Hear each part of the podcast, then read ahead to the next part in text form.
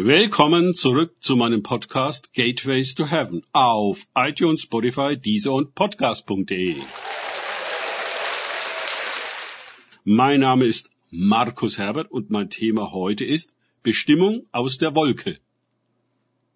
Weiter geht es in diesem Podcast mit Lukas 9, 35 bis 36a aus den Tagesgedanken meines Freundes Frank Krause.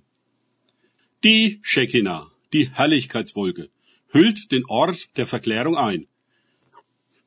Und die Jünger stehen mitten darin. Wow! Dann geschieht das Wort Gottes zu ihnen, welches ein zentrales Fundament des neuen Bundes in Christus deklariert. Dies ist mein geliebter, im Sinn von auserwählter Sohn. Den hört. Zweimal wird gesagt, dass diese Stimme geschah. Wir würden das nicht so ausdrücken. Wir denken, eine Stimme redet zu dem Zweck, um uns Informationen weiterzugeben. Aber Gott spricht ganz anders. Da überträgt sich mehr auf uns als lediglich Information.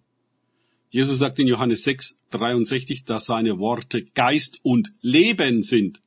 Sie transportieren die Salbung, die auf ihm als dem Messias, dem Geliebten und auserwählten Sohn Gottes ruht.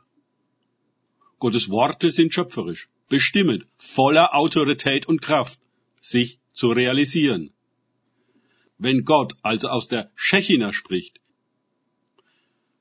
dieser ist es, dann ist es dieser und kein anderer. Jesus hat eine Alleinstellung. Er ist nicht einer unter vielen aufgestiegenen Meistern oder etwas dergleichen. Er ist der eine, an dem wir von Gott gewiesen werden. Und in ihm kommen wir zur Erleuchtung und zur Fülle Gottes.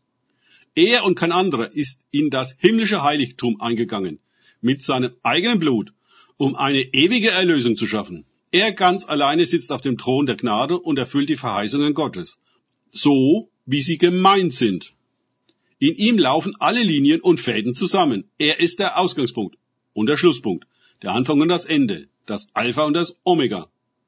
Bei der Taufe Jesu hatten sich die Himmel schon einmal spektakulär geöffnet und die Stimme Gottes geschah, du bist mein geliebter Sohn, an dem ich Wohlgefallen gefunden habe. Lukas 3, 22. Von alledem können wir gar nichts wissen, es sei denn, es wird uns offenbart. So wie es den Jüngern auf dem Berg geoffenbart wurde. Das war viel mehr als eine Informationsveranstaltung. Es war ein mächtiges Geschehen das den Jüngern durch und durch ging und sie in das blendend helle Licht des Himmels tauchte, indem sie unbeschreibliche Dinge sahen, die man nicht sehen kann, ohne in sie verwandelt zu werden. Sie wurden in die Lage versetzt, Diener des neuen Bundes zu werden, nicht des Buchstabens, das heißt der in Stein gemeißelten Gebote, sondern des Geistes, in den Jesus tauft, dessen Dienst in Herrlichkeit besteht. Siehe 2. Korinther 3, 6 bis 7. Das ganze dritte Kapitel des zweiten Korintherbriefes beschreibt diesen Bund und seinen Dienst der Herrlichkeit.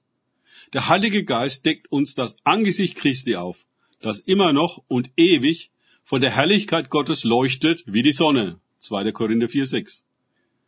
Wie können wir meinen, Diener Christi sein zu können, ohne eine Erfahrung dieser Herrlichkeit, die uns erfüllt, verwandelt und sendet? Nachdem die Stimme klargestellt hat, wer Jesus ist, sagt sie, was wir tun sollen.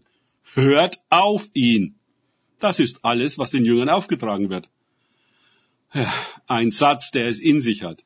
In ihm werden die Jünger in eine Analogie zum Sinai, wo der Bund der in Stein gemeißelten Gebote geschlossen wurde, die es zu befolgen galt, nun an den geliebten Sohn gebunden, den es zu hören gilt. Die Steine sind tot, der Sohn ist lebendig. Die Steine kennen uns nicht. Jesus kennt uns. Die Steine erlösen uns nicht. Jesus aber erlöst uns. Unser Leben als Christen ist bei ihm ganz nah, sodass wir sein Angesicht sehen und seine Stimme hören. Er führt uns auf den Weg auf dem Berg bis in die Herrlichkeit, die sich in unser Herz schreibt. Nicht wieder auf Steintafeln, nein, in Herzen. Ich zitiere 2. Korinther 3, 3, von euch ist offenbar geworden, dass ihr ein Brief Christi seid, geschrieben nicht mit Tinte, sondern mit dem Geist des lebendigen Gottes, nicht auf steinerne Tafeln, sondern auf Tafeln, die fleischerne Herzen sind. Danke fürs Zuhören. Denkt bitte immer daran. Kenne ich es oder kann ich es? Erst sich auf Gott und Begegnungen mit ihm einlassen, bringt wahres Leben und dessen Dienst in Herrlichkeit. Gott segne euch und wir hören uns wieder.